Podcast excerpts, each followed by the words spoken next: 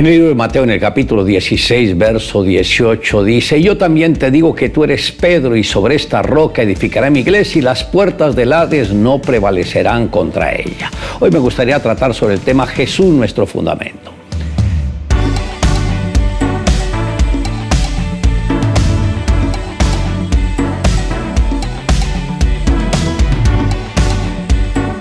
Jesús sabía que si quería edificar una iglesia sólida que pudiera soportar las inclemencias del tiempo, debería hacerlo con rocas. Por tal motivo cambió el nombre de Simón por el de Pedro, porque Simón significa caña, más Pedro significa roca. Y es tremendo que el Señor dice, sobre esta roca edificaré mi iglesia.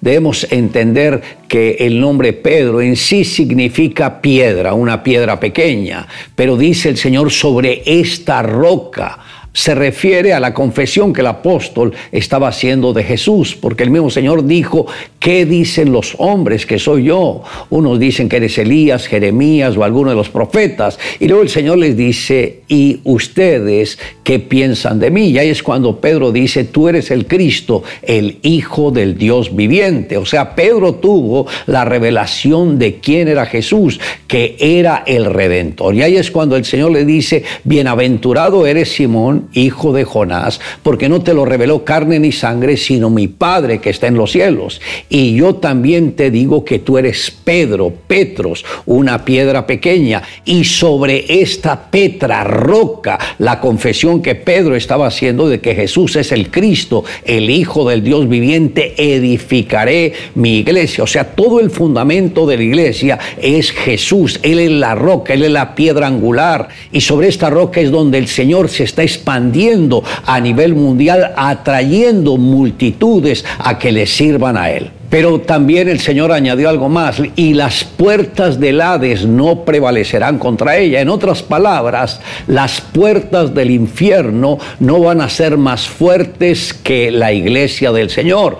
Ahora, como creyentes, nosotros tenemos una responsabilidad, la de llevar el Evangelio a las diferentes naciones, porque está la roca que es Jesús y están las puertas del Hades, donde Satanás ahí también está trabajando. Satanás busca que muchas personas se enfoquen en desconocer a Jesús, en ignorarlo, en no aceptar la redención que Él otorgó a toda la humanidad para así poderlo llevar al Hades, al infierno. Y dice el Señor, las puertas del Hades, del infierno, no van a prevalecer contra la iglesia en esto que entendemos que hay pruebas, que hay luchas, que hay batallas, pero que también hay un poder sobrenatural que es el poder del Espíritu Santo cuidando de nosotros. Recordemos que Jesús dijo, no los dejaré huérfanos, os daré otro consolador y se refiere al Espíritu Santo y dice, cuando Él venga os enseñará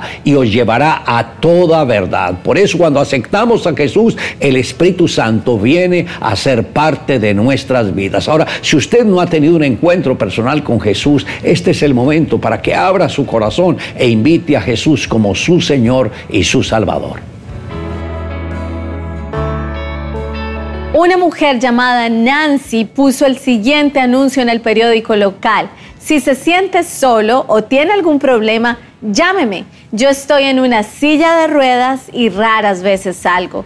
Podemos compartir nuestros problemas mutuamente. Solo tienes que llamarme. Me encantaría conversar. La respuesta a ese anuncio fue sorprendente. 30 llamadas o más por semana. ¿Qué motivó a esta mujer a querer llegar a los demás desde una silla de ruedas para ayudar a los necesitados? Nancy explicó que antes de su parálisis había disfrutado de perfecta salud, pero se encontraba muy desesperada trató de suicidarse saltando desde la ventana de su apartamento, pero la caída la dejó paralítica de la cintura para abajo. En el hospital, totalmente frustrada, percibió que Jesús le decía, Nancy, has tenido un cuerpo sano, pero el alma lisiada. Como resultado de esa experiencia, entregó su vida a Cristo. Cuando finalmente le permitieron volver a la casa, oró para encontrar una manera de compartir la gracia de Dios con los demás. Así se convirtió en una gran líder que influenció a muchas personas por limitados que estemos por una enfermedad o una dificultad o una incapacidad, aún podemos orar, llamar o escribir. Cualquiera que sea nuestra condición, podemos ser testigos eficaces de Cristo y siempre predicar su palabra para anunciar la salvación a aquellos que aún no han tenido un encuentro con Jesús. Esta mujer se determinó a servir al Señor después de recibir una segunda oportunidad para vivir. ¿Y tú qué estás haciendo por aquellos que se encuentran en necesidad? Le invito a que me acompañe en la siguiente oración y si no ha tenido ese encuentro personal con Jesús, hoy le invito a que me acompañe en esta oración. Diga conmigo, Señor Jesús, hoy reconozco que soy pecador. Yo creo que tú eres el verdadero Dios y la vida eterna. Yo creo que tú ofrendaste tu vida por mi redención. Hoy, Señor, abro mi corazón y te invito a que entres en él y seas mi Señor y mi Salvador. Gracias por salvarme y gracias porque yo sé que tienes un lugar para mí en el cielo eterno. Te amo Dios en Cristo Jesús. Amén.